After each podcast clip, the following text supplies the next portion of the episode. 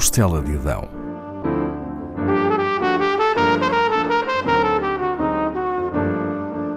Com Paula Castelar.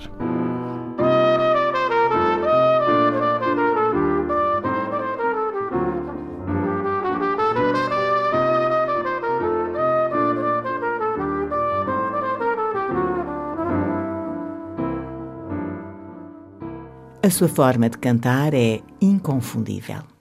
A emotividade que nela transparece emerge de uma história de vida intensa tanto na alegria quanto no sofrimento.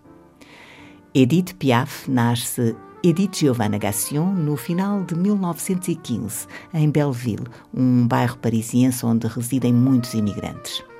Aneta Giovanna Maillard, sua mãe, é cantora de cabaré e atua sob o pseudônimo de Lynn Marsat. O seu pai, Louis Alphonse Gassion, é acrobata. Ambos têm vidas instáveis e acabam por se separar. Edith fica a cargo da avó materna, mas o pai descobre que ela é vítima de maus tratos e vai buscá-la. Como tem de se alistar no exército para servir a França na Primeira Guerra Mundial, deixa-a com a sua mãe, que dirige um prostíbulo na Normandia. Edith será cuidada pela avó paterna e pelas prostitutas do bordel devido a uma grave inflamação ocular, quase cega definitivamente. As mulheres que a rodeiam acarinham-na, rezam por ela, fazem promessas. Recupera a visão aos oito anos e torna-se para sempre devota de Santa Teresa, a quem atribui o milagre da sua cura.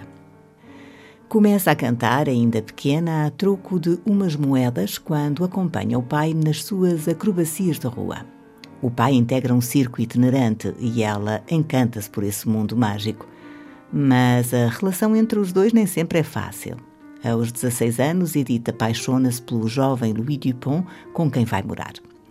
Vivem dos pescados que ele faz e das receitas das cantigas dela, na rua ou em algum restaurante onde se apresente.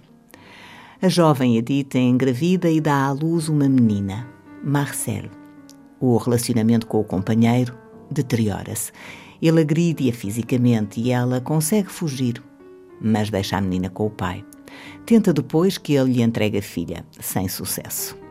Entretanto, a criança morre de meningite com apenas dois anos. Edith sente-se culpada do que aconteceu, entra em depressão e chega a tentar o suicídio. Nunca recuperará desse golpe da vida. Em 1935, quando tem 19 anos, a sua sorte muda.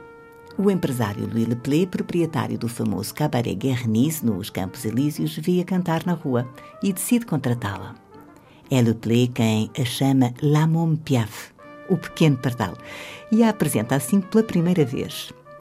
Ensina a estar em palco e ajuda a encontrar um estilo pessoal. É aí que Edith Piaf passa a apresentar-se vestida de preto, imagem que manteria sempre. Várias celebridades vão ouvi-la ao Guerniz. Ali conhece Maurice Chevalier, a vedeta do musical Miss Tanguay, os compositores Raymond Assou e Marguerite Monod, que se tornaria sua parceira de canções e grande amiga. Tudo parece sorrir-lhe, mas em 1936 perde um querido amigo e vive circunstâncias difíceis. O empresário Louis Leplé é misteriosamente assassinado, supostamente por bandidos que conheceriam Piaf, mas nunca se soube quem o assassinou. Piaf é longamente interrogada pela polícia, facto bastante noticiado e que pode ameaçar a sua emergente carreira. Contudo, é precisamente nessa fase que começa a trabalhar com o compositor Raymond Assou e alcança o sucesso com canções como Mon Légionnaire. A popularidade de Piaf cresce durante a Segunda Guerra Mundial. Declara-se uma resistente e contrata músicos judeus num desafio claro à ocupação nazi. Em 1940, estreia-se na peça de Jean Cocteau Le Bel Indifférent, escrita propositadamente para ela. Contracena com o ator Paul Meurice, com quem torna a representar no ano seguinte no filme Montmartre sur Seine. Três anos depois, Edith conhece o jovem cantor Yves Montand, com quem vive um relacionamento amoroso. Ele estreia-se com ela no filme Étoile sans lumière. Depois de uma digressão sem grande êxito nos Estados Unidos em 1947, Piaf conquista o público nova-iorquino ao atuar no Versailles, um prestigiado clube da cidade onde terá uma prolongada residência. Nessa estadia nos Estados Unidos, Piaf conhece o campeão de boxe de origem argelina, Michel Cerdin. O amor dos dois fica imortalizado no Hymne à l'amour, hino ao amor, que ela escreve. Apresenta a canção no Clube Versailles em setembro de 1949. Um mês depois, Marcel Cerdin morre num acidente de avião quando vai ao encontro dela em Nova York. É mais um duríssimo golpe. Volvida cerca de uma década, Edith Piaf e Georges Moustaki, apesar dos 20 anos de diferença de idades, vivem uma paixão. Ele escreveria várias canções para ela, nomeadamente o êxito Milor. Edith ainda tentará encontrar a felicidade ao lado do cantor Jacques Pils, mas seria um casamento muito breve. A sua saúde é cada vez mais frágil Acidentes de automóvel e uma poliartrite aguda levam-na a uma crescente dependência de morfina. Após vários meses de luta contra um cancro, em 1963, Edith Piaf morre. Na despedida, milhares de pessoas homenageiam o pequeno pardal, que ganhou esse nome pela sua baixa estatura, mas que se tornara um grande símbolo de França. Terminamos com uma canção que tem letra de Edith Piaf e que é um louvor ao amor e à alegria de estar vivo. O título é o nome de um clube noturno em que ela trabalhou. La Vie en Rose.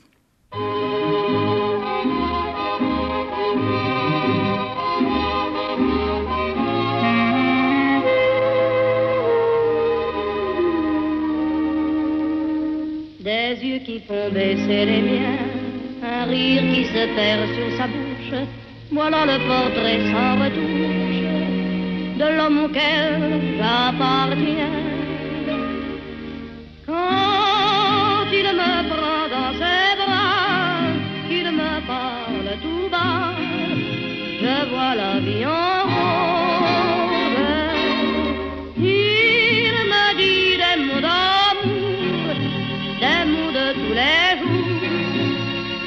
Quelque chose.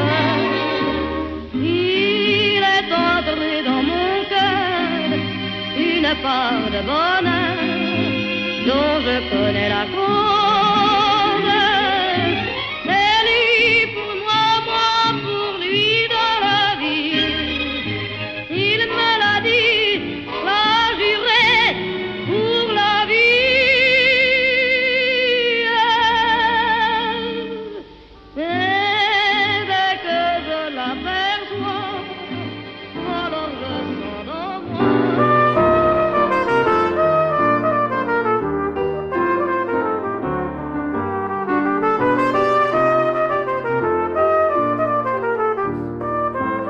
Da Costela de Adão, com Paula Castelar.